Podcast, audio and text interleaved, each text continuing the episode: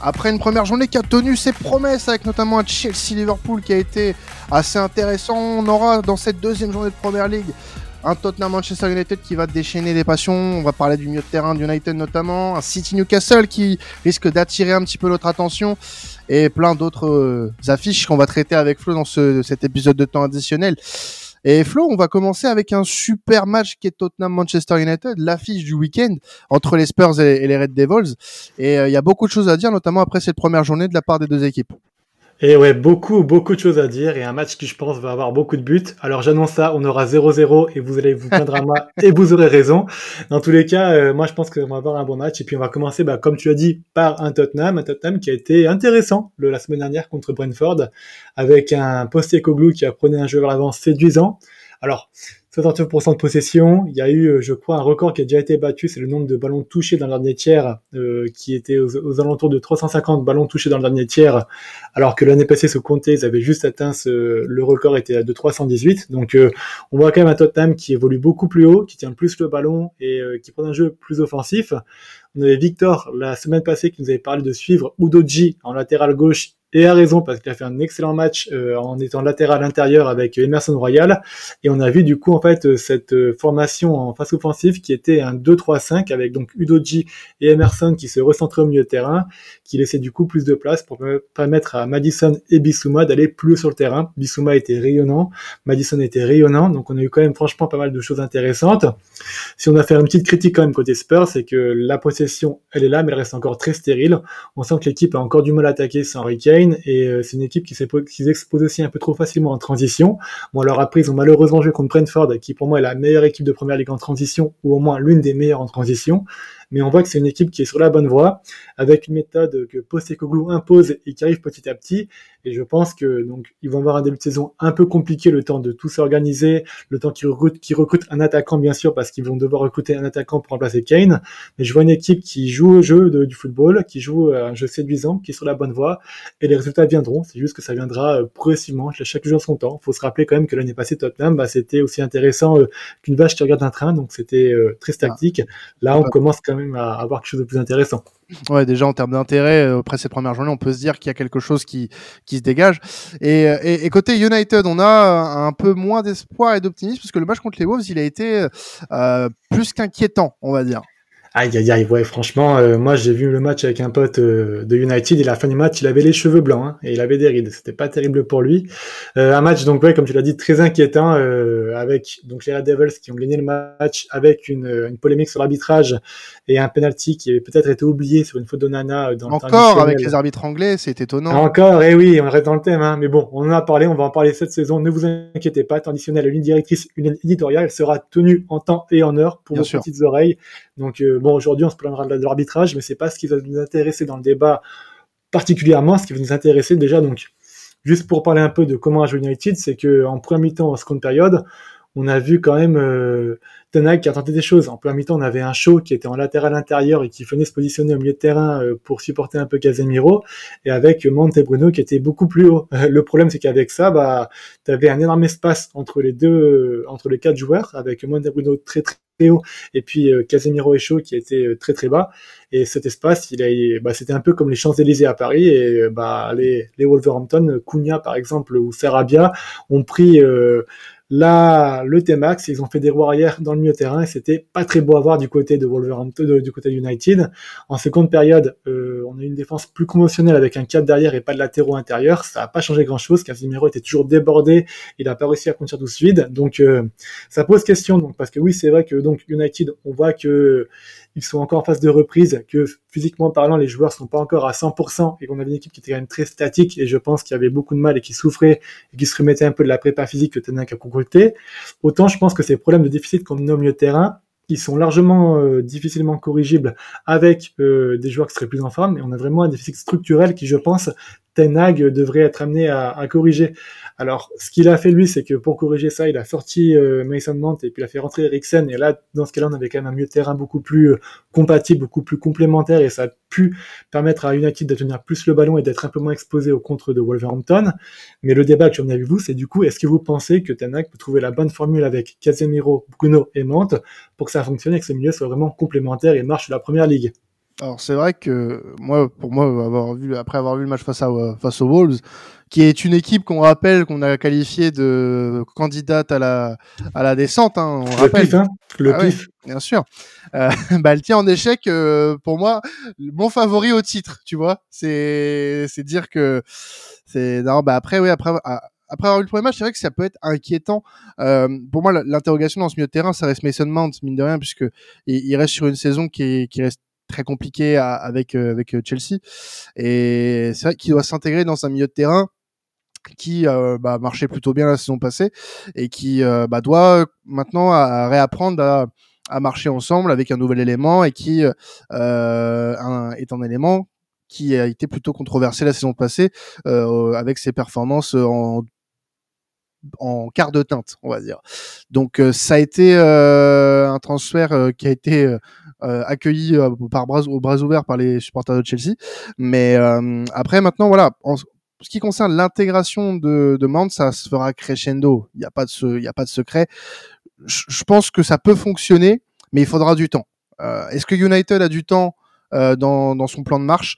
Je ne sais pas. Mais en tout cas, pour moi, un, un milieu de terrain qui a si bien marché la saison passée, euh, quand tu intègres un, nouvel élément dans ton rouage, ça peut paraître compliqué, ça peut te, euh, desservir plus qu'autre chose. Donc, euh, à voir sur le temps, mais pour le moment, je suis pas plus inquiet que ça. Le recrutement de Mason Mount était une, une priorité pour, Manchester United. Alors, c'est peut-être pas le profil idéal. En tout cas, ils avaient besoin d'un milieu de terrain. C'était l'un des chantiers pour Eric, Ten Hag, euh, avec le poste de gardien de but également, pour pouvoir vraiment bien mettre en place ces circuits de passe. Eriksen rentrait par- parfaitement dans le rouage, mais tu peux, je pense, trouver un profil, un profil supérieur. Est-ce que Mason Mount est vraiment supérieur à Christian Eriksen? On peut en discuter, mais je, par exemple, pour le prix euh, auquel a été payé euh, Mason Mount, je crois que c'est 65 millions d'euros, 70 millions euh, d'euros, Florent, si je me trompe pas. On s'en approche. Euh, ouais, c'est ça. Et je crois que Sandro Tonali est parti pour la même somme. Quasiment, du côté de Newcastle. Sandro Tonali, pour moi, était un profil bien plus compatible euh, à, l'idée de- d'Eric Ten Hag, parce que c'est un joueur qui également peut se projeter, Tonali, même s'il est un peu moins offensif euh, que Mason Mount, mais c'est surtout aussi quelqu'un qui peut apporter à la récupération et à l'équilibre d'une équipe. Mason Mount, Bruno Fernandes, Casemiro, même si Casemiro est un génie à son poste, l'équilibre s'en voit un peu bouleversé, parce que Eriksen avait lui au moins compris, avec aussi un peu de temps d'adaptation, son rôle de devoir à certains moments ne pas monter, devoir rester en retrait, être une solution de passe, là où Casemiro, lui, se permettait de légèrement monter, capacité de, de passe un peu plus limitée du côté du Brésilien, et Eriksen servait vraiment de rampe de lancement. Il va falloir que les rouages se mettent en place, on est bien d'accord. Maintenant, je pense que Mason Mount n'était pas forcément le profil, et il y a un autre point d'amélioration, euh, mais qui va être assez compliqué, parce qu'il reste que deux semaines de mercato, mais moi, les latéraux, euh, avec le, système de Ten Hag, il, va- il faut des latéraux qui ont une meilleure capacité balle au pied qui puissent eux aussi rentrer dans le cœur du jeu. C'est, on se dirige vers ça, hein, c'est le football actuel.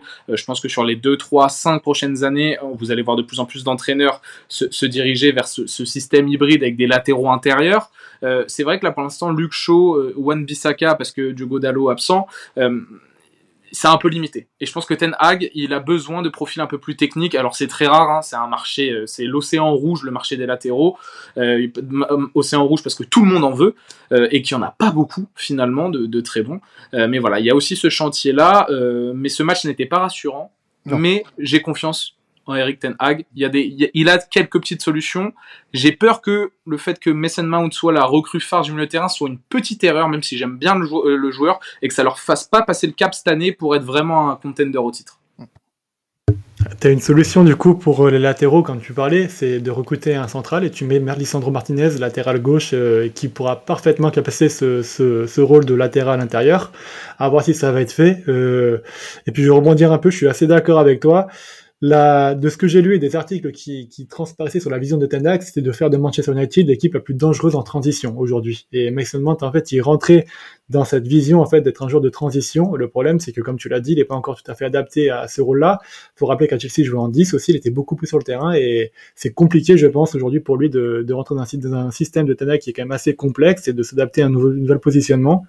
Moi, j'ai beaucoup de mal à y croire, honnêtement, mais euh, si, si ça, ça viendra porter ses fruits, ça serait pas avant la fin de saison parce que le système est tellement compliqué à comprendre, il a tellement un déficit mental aussi à digérer après le flop qu'il a fait à Chelsea que ça va prendre du temps, il va falloir lui laisser du temps et comme tu l'as dit, je suis pas sûr que Manchester aujourd'hui a du temps à donner dans cette compétition qui est si relevée que la première ligue il veut, il, veut, il veut vraiment jouer en, transition, euh, Ten Hag. C'est assez particulier parce que c'est, sa philosophie, c'est pas un jeu de possession non plus très stérile et, euh, très lent. Hein. Euh, il, a quand même, il, a quand même une certaine verticalité, mais, mais il a des profils offensifs parfaits pour, pour la transition, en la personne de Marcus Rashford, Sancho, Anthony, peu importe qui, qu'il y a devant en recrutant Allmund, tu as quand même un point de fixation qui également en transition peut être efficace, mais qui t'apporte une, solution aussi dans un jeu de possession où il peut être assez utile. Il a un bon jeu euh, déjà de dos, euh, Allmund. Il lui manque peut-être un peu de finition, mais ça c'est un, autre sujet, bref voilà. Mais euh, ce qui est assez étonnant, c'est que il a par contre pas forcément le milieu de terrain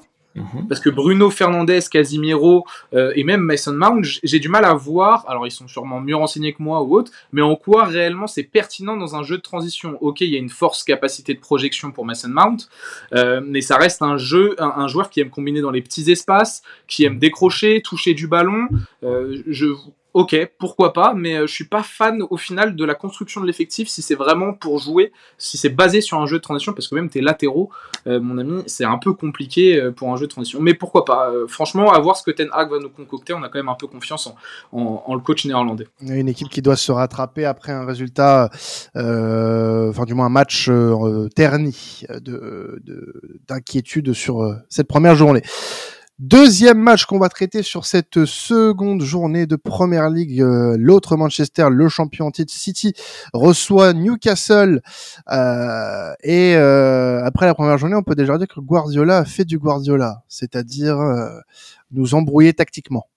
Exactement, oui. Donc déjà en J1 contre contre Burnley, un match euh, que City a quand même très bien maîtrisé et a remporté au la main. On a vu quand même un Ederson qui était utilisé euh, pour venir former un 4-2-5, donc rejoindre la ligne de, défenseurs et puis euh, trouver une solution parfaite en fait à un Burnley qui faisait un pressing individuel et le problème, c'est que bah, quand Ederson vient faire ça, et bah, tu sais très bien qu'il faut pas presser Ederson, sinon tu t'exposes à son jeu au pied très très long et à l'ouverture qui va faire très très mal. Donc euh, c'était une, une tactique très intéressante, mais aussi ce qui était très intéressant à voir, c'est que donc le pressing de Burnley quand même posait quelques petits problèmes, malgré le fait que ça soit bien organisé à, à City, malgré le fait que City arrivait bien à s'en sortir. Il y a eu quand même des imprécisions côté Citizen qu'on avait rarement vu à ce niveau-là, surtout en J1. Donc euh, ce qui s'est passé, c'est que Guardiola, à la 20e minute de jeu, il a profité aussi, donc, entre guillemets, malheureusement, profité de la blessure de De Bruyne pour passer donc de son 4-2-5 à un 4-3 un peu plus intéressant avec un plus ou moins, on va dire, un diamant au milieu de terrain avec l'entrée de,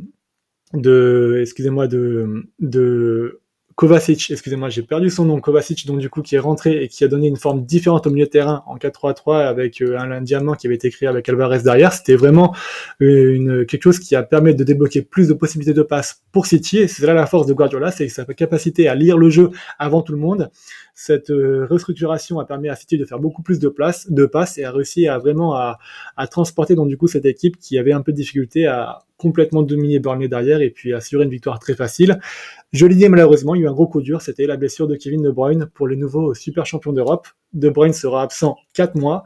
Est-ce que vous pensez que ça va être problématique pendant 4 mois ou est-ce que, à votre avis, City a la qualité pour euh, composer son lutte durant ces 4 prochains mois? Au milieu de terrain, moi je trouve qu'il y a la qualité. Euh, après, euh, d'un niveau d'un Kevin De Bruyne, c'est sûr que Kevin De Bruyne, il est, il est difficilement interchangeable, on va dire. ne serait-ce que dans son apport qu'il a, qu'il a eu sur la saison dernière notamment, sa complémentarité avec Haaland, je suis pas sûr qu'un autre joueur puisse l'avoir notamment. Mais après, il y a de la qualité sur le banc de City, c'est pas le problème. Mais ce qui va, la question qui va se poser, ça va plus être en termes de complémentarité avec les joueurs qui sont devant. Et moi, aujourd'hui, euh, tu me demandes euh, s'il y a une sérénité euh, quant à l'absence de De Bruyne, pas tellement, pas tellement. Même si euh, bah, j'apprécie beaucoup les joueurs que que City peut avoir à sa disposition dans, dans ce registre-là, mais en termes de voilà, c'est vraiment la complémentarité qu'il va y avoir avec les avec les joueurs euh, qui sont censés être euh, euh, en relation permanente avec, avec ce poste-là. Donc pour moi, ça va être très compliqué. Il y a, il y a deux débats concrets et tu as, souligné un point très important, c'est que pour moi, Kevin De Bruyne est presque le seul à comprendre encore Erling Haaland. Euh, c'est assez particulier parce que Erling Haaland c'est une quarantaine, 50 buts l'année dernière, mais euh, on le voit encore aujourd'hui là lors de ce début de saison, il se fait engueuler par Guardiola, il engueule ses coéquipiers, il y a, y a que une, seule personne concrètement qui arrive à bien bien le nourrir, c'est Kevin De Bruyne sur le terrain. Jack Grealish aussi affiche une bonne entente avec le Norvégien, mais c'est pas non plus son passeur attitré. Donc ça va être une grosse problématique déjà avec euh, le lien de l'équipe avec Haaland de plus avoir Kevin De Bruyne. Ensuite, le problème de l'équipe de Manchester City, c'est que ce sont des joueurs, pour la majorité, à part les nouvelles recrues, qui sont habitués désormais à jouer dans un jeu de position. Kevin De Bruyne est le seul électron libre de l'équipe avec Bernardo Silva, et c'est pour ça que c'est Bernardo Silva qui va devoir prendre le rôle de Kevin De Bruyne, parce que ce sont les deux seuls joueurs à avoir encore la liberté et la présence d'esprit de savoir ce que c'est de, jouer sans position parce que dans cette équipe de Guardiola qui est parfaite, hein, qui est extrêmement bien huilée, je, on peut citer plein d'exemples des joueurs qui sont partis du système de Guardiola et qui ont raté derrière ou du moins qui n'ont jamais réussi à vraiment bien s'acclimater à leur nouvel effectif, à leur nouvel entraîneur, parce que tu sors d'un carcan tu sors d'une méthodologie, euh, tu sors de, tu sors d'une vision du foot qui est universelle, c'est-à-dire que tu, occupes ton poste Jack Grealish, si un jour il quitte Manchester City, je vous invite à regarder ses performances, ça risque d'être très très compliqué, tellement désormais il a été façonné, alors qu'avant à Aston Villa, c'était un électron libre, c'était un joueur d'instinct. Désormais son instinct, il le met au service d'autre chose. Donc voilà, c'est pour vous dire que Kevin De Bruyne, qui lui est un joueur qui dépasse et qui est le chef d'orchestre de Manchester City, donc c'est celui qui a le plus de liberté, lorsqu'il se blesse, il faut quelqu'un pour le remplacer. Ça sera sûrement Bernardo Silva, mais parce que Bernardo Silva est le seul à avoir les mêmes, la même liberté d'expression dans le monde du football de Guardiola que Kevin De Bruyne. Mais il va falloir également donc remplacer Bernardo Silva, donc il va y avoir un joueur qui va être un peu plus aseptisé. Cole, Palmer s'avère être une solution peut-être envisageable de par encore son, sa, jeunesse, sa fougue, qui fait qu'il peut un peu, un peu décanter certaines situations. Mais moi, l'effectif actuel de Manchester City est limité. Va falloir recruter un joueur en plus, un joueur offensif tout de même, peut-être même deux. Euh, Paqueta, je suis pas un grand fan, mais euh, c'est vrai que Jérémy Doku pour avoir un bon ailier et donc comme j'ai dit mettre Bernardo Silva dans le cœur du jeu, ça peut être une idée. Euh, attention quand même, ben, lorsqu'une équipe perd son chef d'orchestre, ce n'est jamais bon. Tout à fait c'est toujours très compliqué derrière de pouvoir euh, espérer une continuité dans ce que tu as pu euh, entreprendre, notamment par l'année passée. Mais euh, voilà, après, je, je, suppose que que soit le mercato sera articulé de façon à ce que euh, City puisse faire sans lui, soit euh, faire confiance en, en tes forces en présence, même si ça, pour le moment, c'est un peu compliqué de le concevoir. Après, ce qu'il faut aussi souligner, c'est qu'avec Guardiola, on sait que c'est un entraîneur qui a l'habitude de s'habituer aux joueurs dont il a à sa disposition. Et moi, là où je m'inquiète pas trop justement, c'est le fait qu'il puisse justement amener euh, ces joueurs dans une composition qui peut être un peu plus abordable justement pour amener euh, Erling Haaland euh, face à ces occasions très dangereuses pour moi, c'est cet aspect-là où je me dis, certes, euh, Kevin De Bruyne, c'est un joueur qui va être très difficile à remplacer. On, sait que Bernardo Silva, comme tu l'as dit, peut être une euh, solution, mais je pense que euh, ça peut passer aussi par Guardiola, le fait de passer d'une autre manière tactique et composition pour essayer d'amener cette équipe à être dangereuse sans lui. Alors du côté de, Newcastle, avec oui de, de, Bruyne, ça on sait très bien, absent 4 mois. Mais du côté de Newcastle, euh, Newcastle, euh, sensation de la première journée, puisque euh, les Magpies ont littéralement étrié Aston Villa 5 buts à 1 à Saint James Park. C'était vraiment une, une, véritable boucherie. Et on a hâte de revoir Newcastle sur un terrain de PL. Et bah ça va arriver ce week-end avec un gros match face à City. Exactement. Donc Victor avait parlé durant euh, le podcast de la J1 de la continuité de Newcastle. Et ben la continuité, on l'a bien vu euh, durant le match contre Aston Villa, avec un jeu très intensif, hein, beaucoup d'intensité mis par les Magpies dans le pressing, dans les solutions offensives, dans les dans l'intensité. C'était hallucinant. Aston Villa s'est fait exploser comme on a rarement vu ça. Et la seconde période, en plus, a été très intéressante parce qu'on a vu quand même des joueurs en sortie de banque qui étaient comme Wilson, Barnes, Longstaff, Murphy, Anderson, qui sont arrivés, qui ont pu renouveler un peu cette intensité qui était, euh, qui s'essoufflait un peu. Donc maintenant, on a Newcastle qui a des joueurs en sortie de banque qui peuvent euh, être efficaces dès leur sortie de banque et qui peuvent, on va dire, amener vraiment une complémentarité, une continuité dans cette intensité, dans un jeu qui dans ce jeu qui est très énergivore, mis en place par Eddie Howe, bah on, comment on peut avoir peur de Newcastle parce que donc le danger peut venir de partout. Euh, Tonali d'ailleurs, on en a parlé un peu auparavant, il a déjà donné satisfaction. On voit déjà une entente qui se dessine avec Guimarães. Je le trouve encore un petit peu timide dans son jeu, mais il vient d'arriver, il prend ses marques et je pense que on va devoir de, on va devoir du mieux en mieux de sa part. La question que j'avais, c'est que donc l'année passée, souvenez-vous messieurs, City Newcastle, on a vu un match de folie, un 3 partout, on savait plus où donner de la tête. Moi j'étais à Disneyland dans, Space Mountain tellement le spectacle offert était fabuleux et tellement on a vu une eau de football qui dépassait tout entendement. Est-ce que vous pensez que cette semaine, ce week-end, Newcastle va pouvoir battre City à l'Etihad? Oui monsieur. Oui monsieur, je prends le pari, Newcastle va battre Manchester City. Ce que j'ai vu lors de la première journée m'a vraiment impressionné. En plus face à une équipe de Villa qui euh, elle-même euh, est promise à, à, de belles choses cette saison, hein, avec ce qui s'est passé la saison dernière sous Unai Emery. Mais on est euh, admiratif de ce qu'a fait Newcastle sur cette première journée. Et, vraiment, je pense qu'on va avoir lieu un, un très gros match. comme tu l'as dit, je pense que Disneyland sera là à nos, devant notre écran ce, ce week-end. Donc, ouais, à mon avis, on, on, aura un très très gros match. Et je sais pas ce que ce que les autres en pensent, mais moi, je vois bien Newcastle s'imposer. Moi aussi, je pense que Newcastle euh, peut s'imposer et surtout, je pense que pour eux, c'est le bon moment aussi euh, de s'imposer euh, chez eux parce que comme on l'a dit, il y a déjà le forfait de, Kevin De Bruyne pendant un certain moment. Donc il y a déjà cet élément énorme à prendre en compte.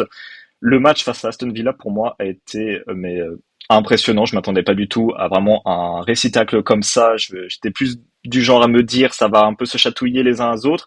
Et pourtant, Newcastle a montré, bah, en fait, non, c'est pas comme ça que ça va se passer. C'est moi qui dicte. Et du coup, ils l'ont bien démontré. Et je pense que ça va être euh, très difficile pour City d'aller chercher euh, quelque chose euh, là-bas.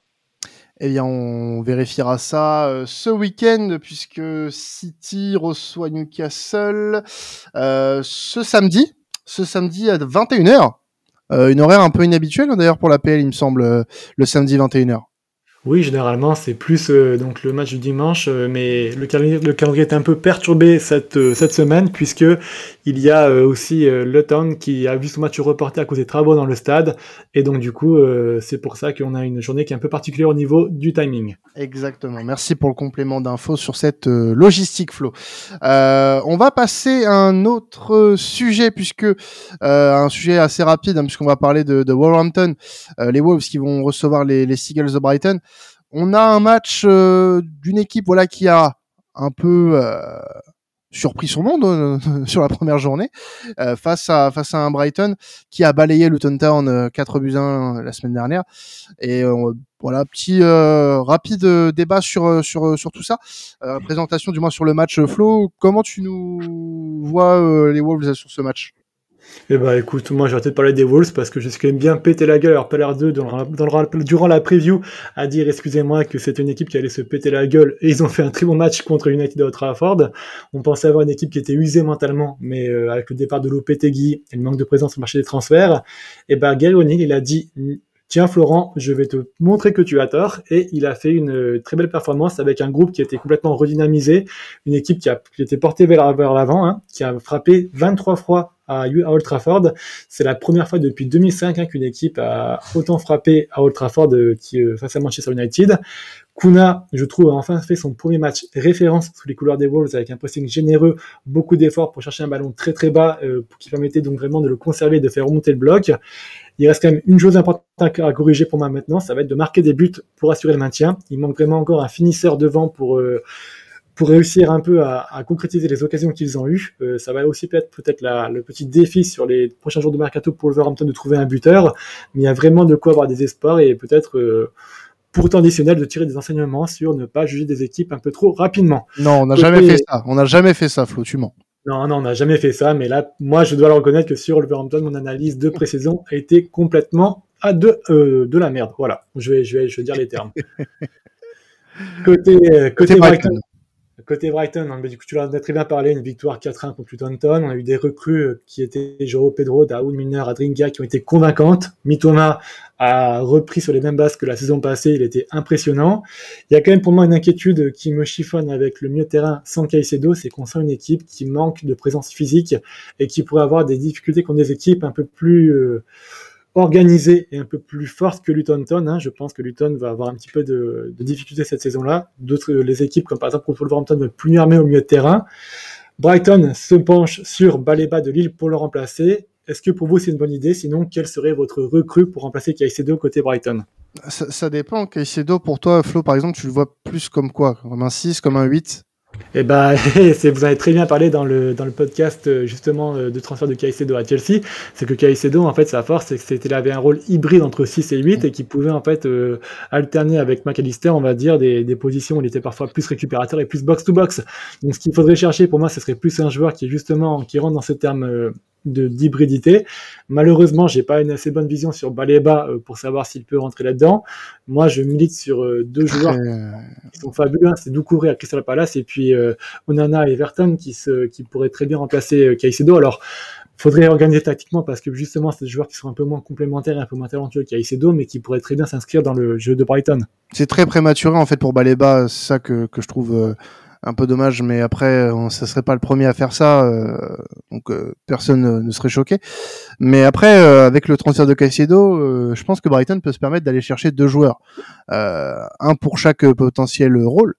notamment sur le poste de numéro 6, moi je pourrais penser à un, un, un Boubacar Camara qui a beaucoup de, de, de regards fixés sur lui en cette fin de mercato.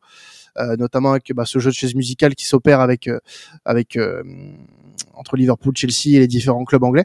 Donc c'est c'est assez. je pense que ça peut être une recrue assez intéressante. Alors pas pour être dans ce rôle hybride dont tu parlais. Mais après, si tu vas aller chercher un 8, bah, tu, peux, aller faire tes courses en Ligue 1. Tu peux aller faire tes courses en Ligue 1. Il y a des, il y a des joueurs qui, qui cherchent un nouveau défi. Voilà, je, je, vais pas citer le, club que je supporte, mais par exemple, il y en a un, il y en a un qui, qui bien retrouver la première ligue, mais si Brighton peut poser 40 millions dessus, on va pas dire non. Tu sais que Matteo Gendouzi, c'est vraiment pas, pas un mauvais profil. Hein, pour, ah oui, pour, le coup. Enfin, je troll quand même, mais c'est pas un mauvais profil pour le coup. Non, parce que c'est euh, un bon box-to-box qui a déjà fait ses preuves, c'est un bon joueur. Euh, c'est vrai que, par exemple, je sais pas, euh, l'année dernière, il n'a pas été flamboyant, mais par exemple, Wilfried Ndidi, de Leicester. Je ne sais pas à combien Leicester serait prêt peut-être à, le vendre, mais bon, il évolue, enfin, il, risque d'évoluer en Championship parce que pour l'instant, il est toujours à Leicester euh, pour un profil de vrai numéro 6. Et après, oui, tu as Pascal Grom, Mohamed Daoud, tu as quand même des joueurs, as quand même des joueurs qui ont, qui ont du ballon devant. Euh, il va falloir recruter avec, euh, avec la, vente de Caicedo, tu as du budget. le problème, c'est que tu parlais d'impact physique, c'est à développer. Après, Brighton aime aussi, euh, se veut avoir quand même pas mal de, jeunes profils assez, euh, assez intéressants, mais c'est vrai que physiquement, c'est encore un peu léger euh, pour, la, pour la première ligue.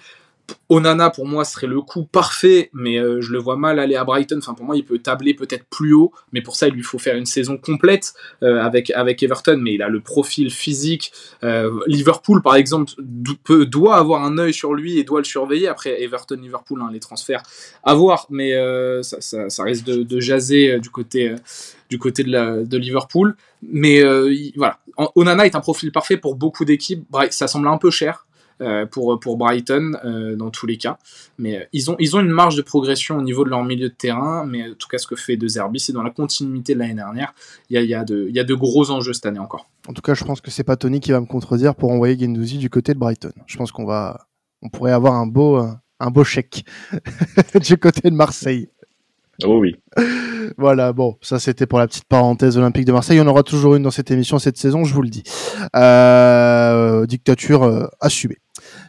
Dernier sujet euh, d'un match qui peut paraître moins intéressant sur le papier, euh, mais euh, Flo va nous donner un petit avant-goût de ce match qui pourrait vous intéresser si vous aimez les équipes de bas de tableau. Nottingham, qui était dans nos surprises potentielles de la saison, va recevoir le promu Sheffield. Et on sait que malgré tout, ce sera une saison compliquée pour Nottingham et qui se déplace mal cette saison. Exactement, ouais. Donc euh, voilà, une petite affiche pour mes hipsters de première ligue qui refusent la dictature du top 6 et qui veulent voir un peu euh, du football avec leurs chemises à carreaux, leurs lunettes et leurs barbes. Et bah Nottingham Sheffield, ça peut être un match intéressant justement. Donc euh, tu l'as très bien dit, Sheffield, Nottingham, pardon, qu'on va commencer par l'équipe à domicile, qui était l'année passée la plus mauvaise équipe à l'extérieur et qui a quand même fait une très belle seconde période face à Arsenal. Alors il y a eu deux entrées intéressantes, celle de Elanga et Aoni, qui ont vraiment fait un bien fond à l'équipe, qui n'a pas lâché mentalement déjà euh, alors que la première mi-temps était quand même un peu catastrophique du côté des, de Forest. Mais euh, c'est la première fois en fait depuis le retour de Nottingham en première ligue qu'on voit deux remplaçants qui sont impliqués sur un but en tant que buteur avec passeur. Donc ça prouve déjà que en sortie de banc, tu as des solutions pour Nottingham. En titulaire, tu as quand même Gibbs White et Johnson qui ont formé un fabuleux duo l'année passée et qui ont quasiment marqué à eux deux combiné tous les buts euh, de Nottingham, si c'était, on va dire, allez, entre plus de la moitié, quasiment tous les buts de Nottingham. On a des joueurs donc là qui sont là pour les remplacer, qui peuvent aussi apporter une vraie complémentarité. À voir si Johnson ne part pas. Il y a des, quand même des rumeurs euh, sur le fait que Johnson pourrait partir de Nottingham. Mais dans tous les cas, on a une équipe qui devient de plus en plus redoutable en transition avec la rapidité qui est apportée donc par des Elanga et des Aouni. Ce sera sûrement la clé pour le maintien. Donc à voir s'ils arriveront déjà à repotabiliser cette transition chez eux à Nottingham. Mais euh, je, je vous conseille en tout cas de garder un œil sur le parcours d'Elanga et de Aouni cette saison à Nottingham. Je pense que ça pourrait être les joueurs sur lesquels va reposer tous les sports de maintien côté Forest. Et enfin, côté bah, Sheffield, euh, et bah, ils ont fait un très bon match la semaine dernière contre, contre Crystal Palace. Ils ont cadré un seul tir. Donc, euh, il y a franchement de quoi s'inquiéter. Très bon match. Très, très bon match. Et on voit vraiment que l'équipe, déjà, bah, elle était privée de beaucoup de ses cadres. Hein. Il y a eu beaucoup de blessés euh, durant la pré-saison. Donc, McBurney, Brewster, Bogle, Fleck, qui sont euh, sur le carreau euh, à l'infirmerie. Il y a beaucoup de joueurs qui sont partis, soit à cause de fin de contrat mal gérés, soit à cause des problèmes financiers. Et je pense que Marseille le sait très bien, a très bien profité pour ne citer que. Et les joueurs qui étaient recrutés, bah, ils n'ont pas le même calibre que les joueurs qui sont partis. On voit vraiment une équipe qui est beaucoup plus faible que la saison passée. Et on a senti vraiment un King Bottom qui avait le moral dans les chaussettes. Euh, parce que donc euh, à la fin du match, il a vraiment admis que l'équipe était beaucoup trop juste pour la première ligue pour le moment. Il va falloir vraiment s'activer sur la fin de mercato. Ça va être intéressant à suivre. Je pense que le match de Sheffield se reposera en particulier sur la fin de mercato, euh, comment elle va être gérée. Et on espère vraiment euh, pour eux que ça va aller un peu mieux. En tout cas, euh, déjà, ça commencera par un match Nottingham. C'est déjà deux équipes qui vont se battre des rivaux pour le maintien. À voir s'ils arriveront à, accepter, on va dire, euh, cette, euh, cette et puis euh, quelle équipe se sortira durant ce match samedi qui aura lieu à 16h. Nottingham Sheffield dont tu parles. Hein. C'est Nottingham Sheffield. Pardon, je suis peut-être un petit peu perturbé parce que ma femme vient de rentrer écouter un podcast à côté, donc euh, je suis désolé. Je suis pas à 100% focus, mais voilà, Nottingham Sheffield. Désolé. Ouais, vendredi, vendredi 20h45 hein, pour ce match-là. Voilà, c'est. Ouais, je suis à la ramasse complet. Oh là là, mais vas-y, mais, mais gifle-moi quand t'es la merde. ah, je suis à distance, je ne pourrais pas faire ça, mais t'inquiète pas, le jour où on aura des studios et tu feras ce genre d'erreur, je, je, je n'y manquerai pas. Je Eh ben, n'y manquerai pas, Flo. Voilà, donc euh, voilà, la journée qui commencera par ce match-là et qui se terminera lundi 21h avec Crystal Palace Arsenal. Voilà pour le programme euh, de cette seconde journée de Première Ligue. Merci à vous de nous avoir suivis. Euh, continuez à nous écouter, vous êtes de plus en plus nombreux, ça fait hyper plaisir en tout cas à, à voir hein, les, les chiffres grossir de en semaine et euh, continuez à nous noter ég- également sur votre plateforme de streaming préférée. Euh, ça nous aide énormément pour le référencement. On voit la différence depuis quelques semaines, donc euh, merci à vous. Et bah, on continue avec la, la Liga, la Bundesliga ou la Serie A. C'est vous qui choisissez votre petit menu du week-end, mais je vous conseille de tout écouter parce que c'est vraiment de la qualité pure. Messieurs, là, merci à vous encore une fois. C'était temps additionnel. Passez un excellent week-end de football. Ciao tout le monde.